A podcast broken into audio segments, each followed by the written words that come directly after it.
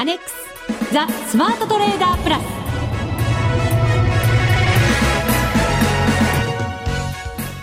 こんにちは内田まさです。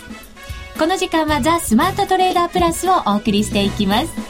まずは福福コンビにご登場いただきます。国際テクニカルアナリスト福永博之さん。こんにちは。よろしくお願いします。そしてマネックス証券の福島正さんです。はいこんにちは。よろしくお願いします。よろしくお願いいたします。お願いします。大きな台風もやっと通過して。はい。はい。まああの今日お昼ぐらいまで結構でもぐずぐず関東でもしてましたよね。そうですよね、ええ。まあ、でもなんか気温がねあの急にちょっと下がってですね、あの私のまあ周りの人でもなんか風邪ひいちゃったとかっていうような人もちらほらうんはい。本当に今日は一気に気温がね下がってますからね,、うんねね。ええ。福島さんもしっかりジャケット持ってますよ。お本当だ。ねえ。そうです。風邪予防しないといけません、まあそのためじゃないんですけど。そうですね。ビジネスマンですからね ねでもまた来週からは、はい。あの暑い夏に逆戻りらしいですよ。あそれはいいことですね、僕来週ビアガーデンに行く予定なので。あいいですね。いいですね。私も一回行きましたよあ行きました。は。い。先行しちゃいました。こ なんか別にそういうことで対抗して。こ勝負じゃないんですね。そうですそうですそうですあはい。そうですか。さてここで一つお知らせですよ、お知らせはい。えっ、と前回の FX ダービーの特別賞、ああはい。特別賞えースマートトレーダープラス特製キットカッはい、トようやく出来上がりましたこれはもらった方は大喜びですね。本気で言ってますか？いやいや本気で言って。顔ニヤニヤしてまいやすけどね。それはやっぱ喜ぶ人がいると思うと、ええ。自分も喜ぶじゃないですか。本当ですか？雰囲気ちょっとお知らせしちゃおうかな、あのキはいットカットって今赤のものええ。昔ながらの赤のものと黒いやつあるんですよね、ねこれ知らなかったですよね。あ本当ですか？大人の甘さ黒いキットカットで今回は作りましたよ。黒キットカットですね。黒キットカットですね、ええ。腹黒いわけじゃないですよ決してね。はい、はい。大人の甘さ楽しんでいただきたいんですがもちろんパッケージも楽しんでいただきたい。おということは？ということは、はい。やっぱり3人の顔入りですよ。3人ですかこれ？これね福島さんこれ見ると3人じゃなくて1人と半分ずつって感じですなんかみ耳がついてるって感じですなんかそんなね。まあ、誰が大きくて誰がちっちゃいかはご想像にお任せしいてやいやこの写真は多分僕はあのねファンの人にとってはあの定期入れかなんかに入れてしまいそうないい写真ですここをよね切り取ってですえかあのまあ福島さんのとこは残るかもしれませんけど私のところは切り取られるかもしれません。いえいえそんなことないですよ。ないですはい。えっ、と、もう発送をさせていただきましたので。あそうですか。えーはいはい、お手元に届くんじゃないかなと思いますので、えーぜひお楽しみにお待ちいただければと思います。一体誰の顔が大きいのか。これはですね、はいツイッターだけで、ええちょっとご紹介をさせていただこうかなと思いますので、はいぜひ興味のある方は、ええっ、と、スマートトレーダーのおツイッターをご覧いただきたいと思います。アカウント、SMATRADER となっています。また、ハッシュタグもついております。スマトレで、えーついておりますので、こちらも合わせてご覧いただければと思います。はいこれちなみに内田さんのこれ満足度ってどれぐらいなんですか？これもかなりの満足度なんですけど。これでも福島さんはなんか物議を醸し出していやいやいやたらしいですよ。まあどう難色を示してい難色をますあのいやいや上野樹里みたいな髪型で可愛いなと思いましたけどあらま、ありがとうございます。お褒めの言葉いただきました い。やそれよりも僕は上野樹里にちょっと驚きました ね、はい、福島さんいかがですか？これ見ていただいて。いやこれ写真ですか、ええ。ああ写真はもうただえ一方ではなんか80年代風っていう話もちょっとあってですね私よくわからないんですけども、ねわからないときましたよ。え私たちその辺のズバリ世代ですもんね。うんまあ私はちょっと上でしょあ、うけどね。そうですか、はい。い。ろんな世代でええ。この番組は作り上げられてたんですね。そうですね。あの正直に言っときます。はい。はい。さあそれでは番組進めていきましょう。この番組を盛り上げていただくのはリスナーの皆様です。プラスになるトレーダーになるために必要なテクニック心構えなどを今日も身につけましょう。どうぞ最後までお付き合いください。この番組はマネックス証券の提供でお送りします。スマートトレーダー計画。よーいドン。このコーナーではスマートなトレーダーになるためのノウハウ実践テクニックについて教えていただきます。さて、先週から勝手にスタートしました。私のリアルトレード 報告コーナーでございます。すねはい、はい。先週はなかなかいい報告ができたなと思ったんですが、残念ながら、今週はすごく難しかったです。そうですね。はい、まあ本当にあの値動きが、あのー、まあいろんな問題があってですね、割とその方向感が出そうで出なかったというようなね。はい、そうなんですよね。はい、今週、今晩にそのユーロ圏の臨時サミットがありますし、はい、首脳会議ですね。そうですね。はい、で、明日そのアメリカの債務上限引き上げの、はい、まあ一応この日までに合意しておきたいよねという期限のような日になってますよね。はい、なのでやっぱりそれをこう見ながらの動きだったので、本当にレンジ相場だったなと思うんですね。私やっぱりトレンドに乗っていきたいなと思ってますので、ね、レンジの上ぐらいになってトレンド抜けてきそうだなと思ったところでやっぱり買いに入ると、またレンジの中に戻ってしまうっていう相場が続きましたので、本当に高値で買って安値で売るっていう、あの、まるで逆の、あの、トレードをやってしまって、大きく損をしてちっちゃく儲けて、大きくまた損をしてちっちゃく儲けてっていうことが続きましたので、なかなか厳しい1週間になりました。結構あのトレーダーの方に聞くと、はい、レンジ相場ってやっぱり難しいよねっていうことすごく多いんですよね。そうですね。あのー、まあ、いろんなその為替の取引で言いますと、今の話っていうのは単純にその為替を売るか買うかっていうことだけですよね。で、まあ、例えばデリバティブっていうふうな形で考えたときに、株の場合ではオプションっていうのがあってですね、オプションを売って、それでまあプレミアムをこう、まあもらうというような、まあ言って空売り、空売りをしてですね、株で言うと空売りをして、で、えー、値下がりしたところで、あの、まあ、えー、時間的価値はどんどんゼロに近づいていきますので、その分、あの、利益にすると。うん、で、あの、為替の場合も実際にはオプションっていうのがあるわけなんですよね。はい、えー、ですから、今のようなレンジ相場の時の、あの、トレードとはまたちょっと別にですね、これ今レンジをどっちか上か下かに外れると、そういったオプションのストップロスを巻き込んだまた売りとか買いが出てきたりだとか、ということが、あの、まあ、あるわけなんですよね。うそういうことを一応背景としては、今動かないものの頭の中にはちょっと入れといた方がいいのかなというふうには思うんですね。それが、まあ、今後のですね、えー、動き始めた時の一つの、あのー、まあ、トレンド発生の見極めにもなると、はい、いうことなんですね。うん、では、その、今話ありました、元の話に戻してですね、実際にその動かなかった、まあ、今週どういうふうにして、えー、トレードを考えていけばいいのかというところなんですけど、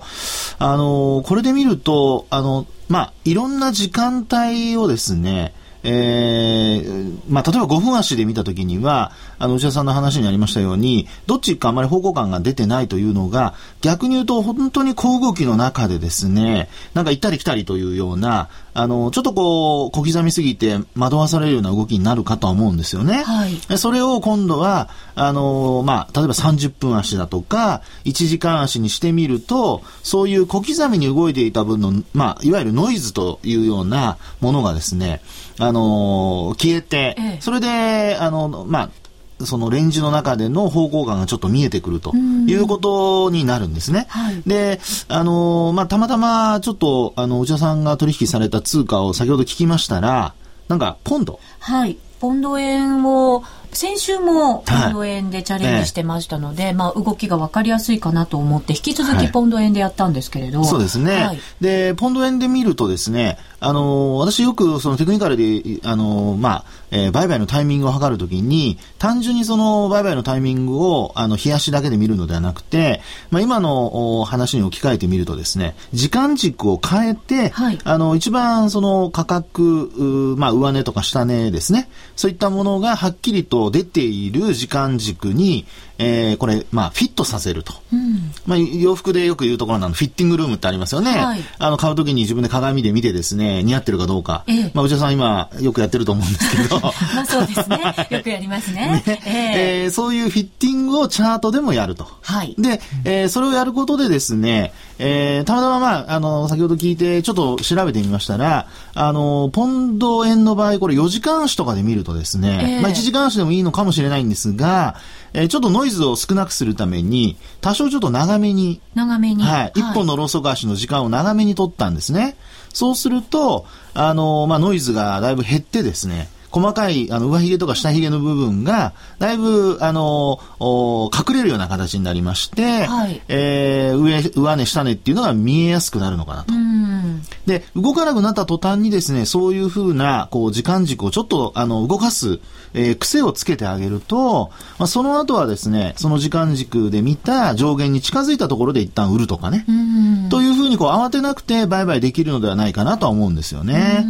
ですから、あの、価格が動かなくなった時、そういう時には特にですね、あの、上髭、下髭というのはノイズにこう、騙されてしまいがちですので、はい、もうちょっとこう、長めの期間にして、ただ、冷やしですとまた今度は、あの、本当に小さな、値動きで消えてしまいますからね。まあ、その辺を、あの、今お話したのはフィッティングっていうことでですね、うん、ちょっと、あの、時間軸を変えてみていただくと、よりはっきり見えてくるのかなというふうには思いますね。なるほど。はい。ね、こういうトレンドが出てない時って、休むも相場とかっていうふうなね、はい、言い方もしますけれど、ええじゃあこうその中で売買を小刻みにこう落ち着いてしながら、はい、やっぱり次の大きく離れる時のやっぱり仕込みなんかもしっかりしていかないといけませんよね。そういうことですね。あの今内田さんの話にあったようにやっぱり、えー、積極的にですねあのまあ動きがないところからこれから出てくる動きにこうついていこうっていうふうに考えた時には、えー、やはり準備ってすごく重要なんですよね。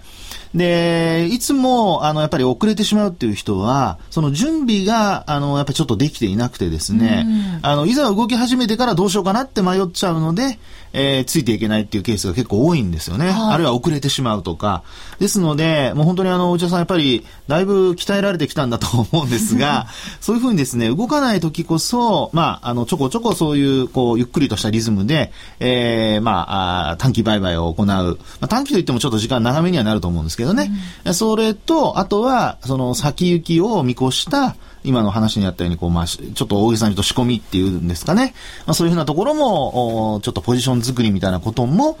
えつつやると。ただ、こう、もう完全に作ってしまうと逆方向に行った時はえらいことになりますので、はい、まあそういう時はちょっと控えめにポジションを、まあ作るとしても、本当に控えめに作るということになると思いますけどね。なるほど。ポジションもちょっと控えめに。で、これはあの、前回、あの、前々回ですかね。あの、ギャンのルールをお話しましたよね。はい。あの時にあの、ピラミッティングっていうポジション作るお話したかと思うんですけども、はい、そういうのをちょっと参考にされるといいのではないかなと思いますね。うん、ピラミッティングですね。はい。はい。もう一つ、あの、私結構、ボリンジャーバンドと、あと MacD を基本にやってるんですけれど、はい、こういうレンジ相場の中で使った方がいい、そういうテクニカルのものって、何かおすすめのものはないですか？あの、今のお話からすると、ボリンジャーバンドっていうのはまさにですね、えあの、レンジ相場で、あの、有効にこう機能するチャートですよね。うん、それからあともう一つは、オシレーター系のチャートで、ストキャスティックス RSI。はい、これもやはりレンジ相場ですごく強みというか力を発揮するんですね。ただ、あの、ボリンジャーバンドの場合ですね、これあの、えー、期間が、例えば25日移動平均線だとか、あるいは25分移動平均だとか、こう移動平均をどれにするかによって、こう、なんでしょうね、あの、バンドの向きだとか、はい、あるいは形、あの、広がったり狭まったりっていうのがボリンジャーワールドの特徴ですけども、その形がもう全然違うように見えてしまうので、はい、まあ、そこについてはですね、ちょっとは、あの、やはり、こう、いろんな時間軸で、えー、こう試してみて、うん、本当にあの、方向、価格の方向と、ボリンジャーバンドのサインがぴったりあの、マッチしてるのかどうか。それこそ、あの、しっかりとフィッティングしてやらないと、うん、本当にあの、ちょっとしたズレからですね、はい、えー、逆方向に動いちゃうってことがありえますので、えー、ボリンジャーバンドはちょっと特に、あの、その辺の注意が必要かなと思いますね。うんあのレンジ相場だというふうに、まあ、思ったので、はい、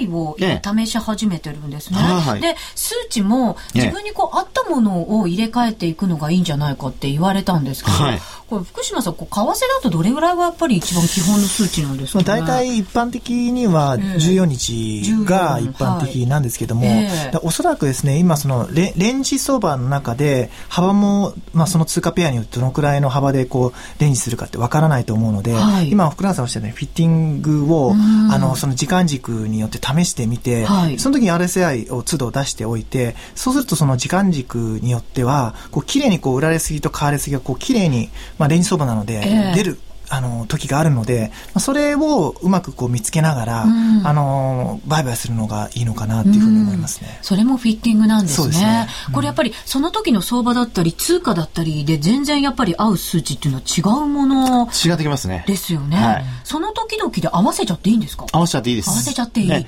で、あの、ベースは、あの、まあ、RSI の場合は、あの、そうですね、福島さんおっしゃられたように、やっぱり14日っていうのが、まあ、株でもそうなんですよね。はい、で、ただ、その、まあ、ボリンジャーなんかは、先ほどお話した25っていう話をしましたけど、えー、為替で使われているボリンジャーの場合、割と21日っていうのが多いんですよ。えー、中心の、その、ラインですね。ですので、あの、為替の場合には、やはりちょっとですね、株を、あの、株の取引で使われてた期間よりも、若干期間を短めにして、それで、あの、フィットさせた方がいいかもしれないですね。自分のトレードスタイルにもよりますよね。もちろんそうなると思いますね。短期だったらやっぱりすごく短めに取るとか、はい、長めに取ったりとかっていうことになりますよね。で、なぜそれを短くするかっていうと、これはやっぱりあの短くした方が反応が早くなるんですね。はい、要するにサインが早く出てくるっていうことになるので、はい、まあその分だやあの騙しも多くはなってしまうんですね。ですから、まあその辺を、えー、うまく調整するっていうことにはなるんですけど、あの価格の変動あの変動のその速度だとか、あるいはは、ああの、向きだとか勢いがあったりとかっていう時には、なるべくちょっと早めに期間を短めに取った方がいいんじゃないかなと思いますね。はい、わかりました。さあ、今、ディレクターから情報が入りまして、先ほどのキットカットの写真、今、スマトレツイッターにアップしたそうです。はい。はい。今、まさにアップしたてでございますので、ぜひご覧いただける方はご覧いただければと思います。以上、スマートトレーダー計画、用意ドンでした。ザ・スマートトレーダープラス。今週のハイライト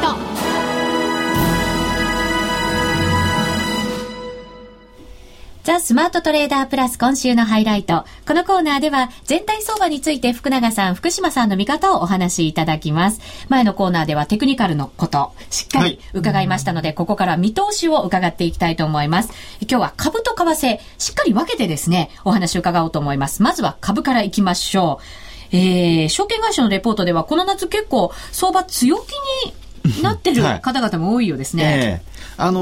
ー、まあ、確かにそうですよね。で、あの、前提となっているのが、やはりあのー、まあ、V 字回復っていうところですね。えー、震災後の、まあ、直後の時ですね、サプライチェーンの問題で、えー、いろいろ生産がこう、まあ、滞ってしまったと。で、それが一旦海外にもこう波及しているような、アメリカの ISM の数値なんかを見ますとですね、えー、製造業なんかは影響を受けたような、そういう発言も出たり、バーナンキ FRB 議長がですね、えー、そういう発言をしたりというようなこともありました。はい。で、えー、ただそれが回復した場合には、もう、あの、急激に、えー、まあ、業績の方も、元の水準に戻すであろうという、うん、それが前提だと思うんですね。で、まあ、それに加えて、まあ、今、あのー、まあ、その、えー、まあ、後押しをしているのが、えー、まあ生産の正常化、はい、ということがありますよね。で、あともう一つは、あの、意外や意外、国内の、あの、自粛ムードからですね、一気に、こう、ちょっと消費の方が、えー、節電が逆に、ちょっと効果につながってると言いますか、消費をね、押し上げる効果になっていると言いますか、えー、今日なんかもあの、ファーストリテイリングが新高値取ったりとかですね。そうなんですよね。えー、まあ、業績自体先日発表になったものは、まあ、あの、そんなに良くはなかったですよね。えー、ただやっぱりお店なんか行ってみると、人がいっぱいいますよ、ね、しかも今年バーゲン前倒しでやってますから、はい、もう結構人が百貨店にも溢れていて、ね、盛り上がってる感じは受けますよ。そうですよね、うん、まあそういったところからですねあのこれまではグローバルのものだけがやはりこうこれからも強いんだっていう話だったものがですね国内の方にも多少波及してきていると。うんですので、そういう意味ではやはり両面が良くなっていくとすれば、まあやっぱり強気になる人が増えてきてもおかしくないなという、感じにはなりますよね。そうですね、はい、アメリカの企業決算も発表が始まってますけれども、ええ、結構今のところはいいものがそうですね、はい、出てますよね。特にあのアップルはね良かったですよね。はい、はい。であとグーグルなんかもまあ良かったということで、うん、まああとはこれからえー、まあ金融機関がちょっと悪かったのでですね、まあそのあたりがどうなるかということだとは思うんですけども、あのー、全体をこうまあまあ、こう、俯瞰してみたときにですね、上からこうずっと広げてみたときに、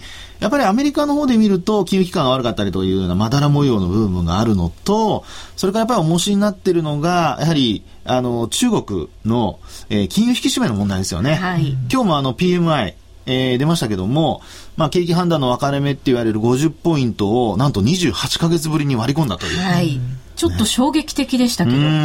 ただまあ、上海総合指数はあんまり下げてないんですけど。そうなんですよね。えー、ですから、あの、そういうふうに考えると、あの、まあ、強気が広がってきてはいるんですけれども、まあ、ちょっとやっぱり円高も気になりますし、企業業績へのその影響度合いですね。あの、まあ、一応その、えー、日銀単価の想定為替レートが82円の確か59銭になったかと思うんですよね。で、まあ今のところは、あの、えー、まあ震災の影響からの復旧っていうところがもうクローズアップされていて、回復の方だけを見てるんですけど、これ伸びないっていうことになるとちょっと、やはり、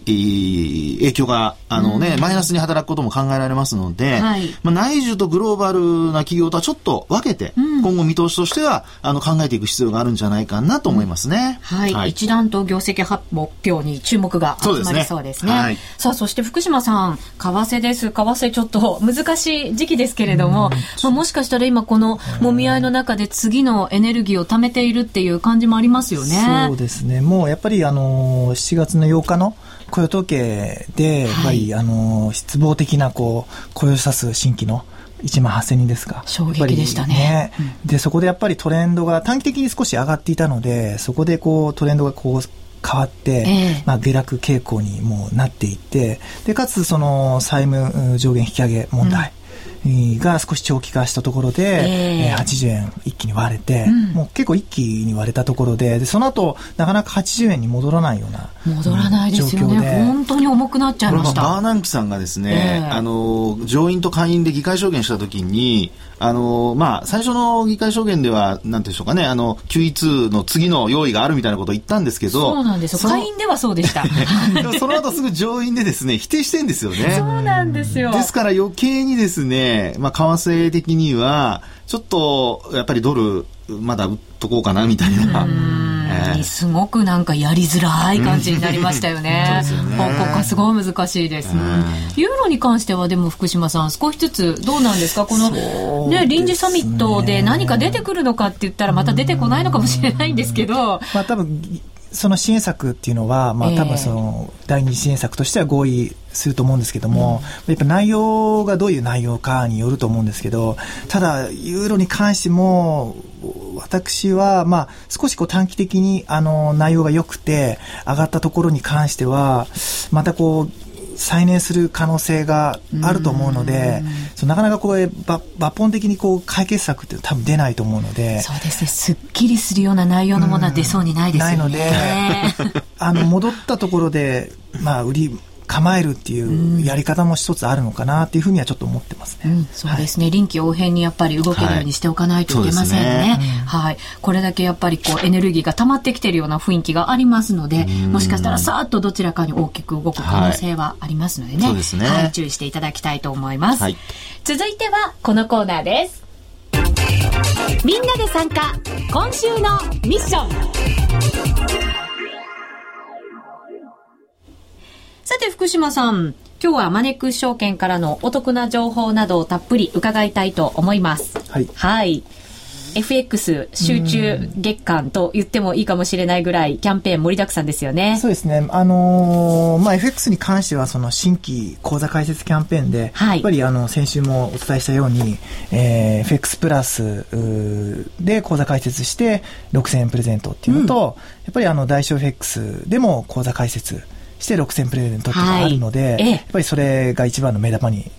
なるのかなと。そうですね。うん、で、なんかどうも、内田さん、あの、FX プラスの口座は持ってるんですけど、はい。あの、大衆 FX の口座は持ってないってことなので、この対象にもなるっていうことですよね。はい、そうなんですよ。あの、私も大小 FX 持ってなかったので、うん、実は今回のキャンペーンをチャンスだと思いましてですね、しっかり口座開設しました。うん、したんですよ。ね、はい。抜かりはないよという。そんな感じで講座解説しまして、えっ、ー、と、これからですね、ちょっと取引をしてみようかなと思ってますので。一応ね、あの、10万円以上の振り替えプラス、えー、1回以上の、あの、1枚以上の取引っていうのが上限になるので、はい、えっ、と、まあ、それをあの必ずこなしていただきたいなと思います、はい、そうですね。1万通貨以上で取引しなきゃいけないんですよね、そうですね。はい。こんなに大きな単位でやったことがないのでドキドキしちゃいますけどね。大丈夫です。本当ですか？さんなら、はい、手がしびれそうですよ。いやいやそんなやる前からドキドキしちゃダメですね。ね、頑張ってくださいよ。はい。でもキャッシュバックを狙って、でしかもそれで FX で儲けられたらね、ね、そうですよ。二度おいしいですから。二度おいしい。はいはい、頑張ろうと思います。本当に美味しいものも食べられると。そうですね。はい。はい。で、あとですね、もう一つ、ちょっとこれ、あの、FX と話変わっちゃうんですけども、実は、あの、昨日、あの、今日の朝ですね、ごめんなさい、10時にアップしてるんですけども、えっ、ー、と、結構人気ある円建て社債。なんですけども、はい、ロイヤルバンクオブスコットランド PLC っていう、その円建て社債で、えー、4年、期間4年なんですけども、うん、なんと1.5%。ほう。これあの、この RBS の円建て社債なんですけど、結構、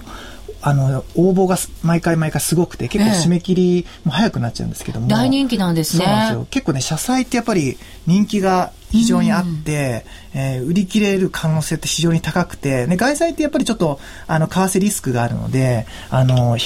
買うの控える方もいるんですけども、この社債に関してはかなりこう申し込みが多いので、はい、えー、ちょっと今アップしたばっかりなので、ぜひこちらも、あの、マネージャーに口座を持っている方ですね、えー、買っていただきたいなと思います。はい。詳しくはマネックス証券のホームページご覧ください。以上、スマートトレーダー計画用意ドンでした。FX なら、マネックス証券の FX プラス。現在、FX のサービスを提供している会社、世の中にたくさんありますよね。そんな中、マネックス証券の FX 講座が堅調に増えていると聞いています。なぜたくさんある会社の中で、マネックス証券が FX トレーダーに選ばれるのか、私なりに検証してみました。まずは取引コストについて。取引コストといえば、取引手数料とスプレッド。マネックス証券では、もちろん取引手数料は無料。米ドル円のスプレッドは原則2銭と低コスト。しかも、1銭通貨単位から取引できるため、初心者の方にも優しいです。気になる取引ツールはとても使いやすく、投資情報も満載で、携帯電話やスマートフォンからの取引機能も充実。もう言うことありませんね。さらに皆さんに朗報。今なら新規講座開設最大23,200円プレゼントキャンペーン実施中。FX を始めるならマネックス証券がおすすめです。講座開設の申し込みはパソコンや携帯電話からマネックス証券で検索。今すぐお申し込みを。FX は予託した証拠金額より多額の取引を行うことができるレバレッジ取引であり、取引対象である通貨の価格や金利の変動により、予託した証拠金額を上回る損失が生じる恐れがあります。お取引の前には必ず、契約締結前交付書面の内容を十分お読みになり、リスク手数料などをご確認ください。マネックス証券株式会社、金融商品取引業者、関東財務局長、金賞第165号。